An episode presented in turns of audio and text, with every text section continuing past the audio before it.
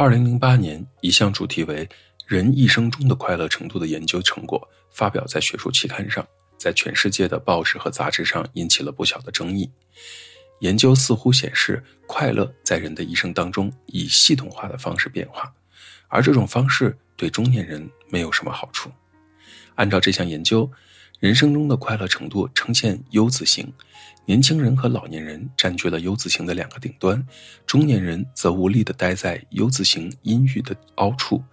也正因为这项研究，有了中年人压力大，大多数不如青年人快乐，也不如老年人幸福这样的说法。有些观点认为，年轻人比中年人更容易快乐，是因为他们更加的年轻，具有魅力，不需要承担社会责任，并且离死亡这件事儿还很遥远。那些认为老年人为什么会比中年人快乐的观点，包括有可能随着年龄变大，野心变小，目标变得比较实际，所以老年人达成目标时更少会失败，因而比较快乐；也有可能是因为很多老年人变得更感恩，因为自己的同龄人都已经去世了，而自己还活着，所以比较快乐。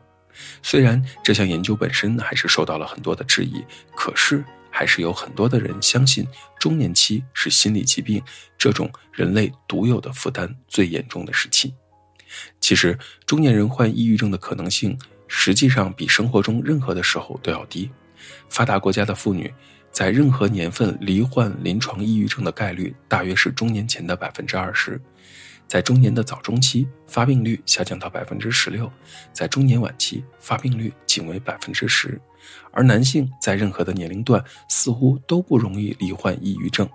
男性的情绪在中年时更加的积极，他们往往过于自信地评估自己的身体健康，而且相信自己和死亡的距离很遥远。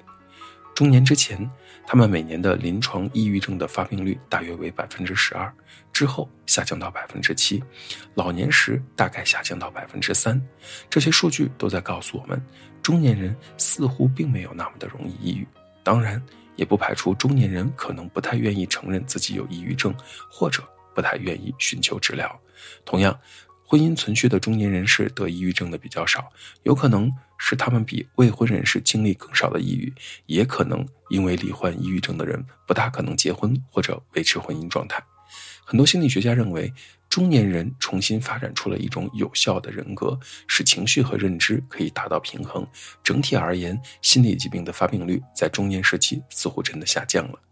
人到中年，累积了几十年的生命经验，人格变得更加完善，回避压力和处理压力的效率远远超过人生的其他阶段。听起来似乎让人觉得中年还是一个很棒的阶段，但是也有研究者发现，一些中年人在经历着这样的一件事情：即使日常微不足道的烦人小事，也容易让他们陷入到缺乏活力而有害的悲伤当中。似乎中年期依然会有很多的心理危机。中年人当中，哪些人更容易罹患抑郁症呢？来自英国的一项研究数据显示，那些童年时期受过性虐待或者在身体方面受过虐待的人，抑郁症的发病率会高出童年得到父母关爱的人士一倍还要多。同样。家庭主妇的抑郁症发病率和失业率基本上保持一致。之前我们讲积极心理学的时候也提到过，工作和幸福感有着很强的关联。如果从事的工作恰好是自己想做的、自己能做的、自己做得好的，那么人生充满了幸福感。而工作不仅带给我们价值感，还带来了人际交往、成就感，还有一定的物质财富。女性的就业高峰年龄在四十岁左右，因为。年轻的时候要照顾孩子，到了这个年纪，孩子都长大了，终于有机会进入职场，做一些和自己喜欢的职业有关的工作了。从心理健康的角度，这个年纪的有偿就业对人的意义很大，可以有效的减少女性罹患抑郁症，也可以让很多男性重新找回对生活的价值感。那么，怎么样让中年人保持身心健康呢？我提供三条可参考的意见。第一点就是良好的经济保障。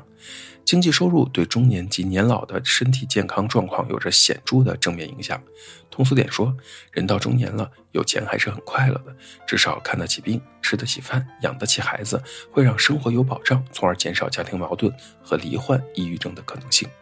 第二点就是持续的学习和成长。一个人受教育的程度和身体健康、正面情绪以及晚年的认知能力的维持有明确的联系。那些受过良好教育的人做出的生活选择，让他们在中年时身体更健康，进而提升中年人的心理功能。特别是拥有双语能力的人，认知方面更占有优势。照这个说法。不知道各种方言算不算双语优势？比如说会说普通话又会说广东话，会河南话又会福建话。当然这是题外话。在埃里克森关于人格发展的人生的八个阶段中，不同时期的社会心理危机上，中年期的发展任务是繁衍对停滞。如果人到中年还能持续的学习进化，找到人生的新方向和持续的前进，那么罹患抑郁症的可能性确实会小很多。第三个特点就是身边的人能肯定你、认可你。一些人的人生职业生涯会在中年期画上句号，并且，职场常常是年龄歧视的温床。其实，中年时期工作对女性特别有益，它使得许多女性在照顾孩子一段时间之后。重见天日，进入劳动市场，找到了自己新的人生意义，并且能够丰富女性的社会交往，提供解决问题的新思路和措施。关于中年和抑郁症，我们的重点不是在讨论抑郁症是什么样的，抑郁症的表现和危害是怎么样的，那和中年没关系，而是和任何年龄段都有关系。我们希望在心理健康这个角度和大家探讨，如何让自己的中年期过得平静且美好。中年期又叫做更年期，从青壮之年更替到衰老之年，越早的对中年期有认识，就越好的经历人生的这一阶段。这里是说博心理，我是刘老师。虽然我们只是心理学界的一棵小树苗，但是我们努力做到我们的最好，用真诚的态度、客观专业的方式，向每一个愿意关注我们的人分享一切你想知道而我们又恰好了解的心理学知识。请记得，不管你在哪里，世界和我陪伴着你。再见。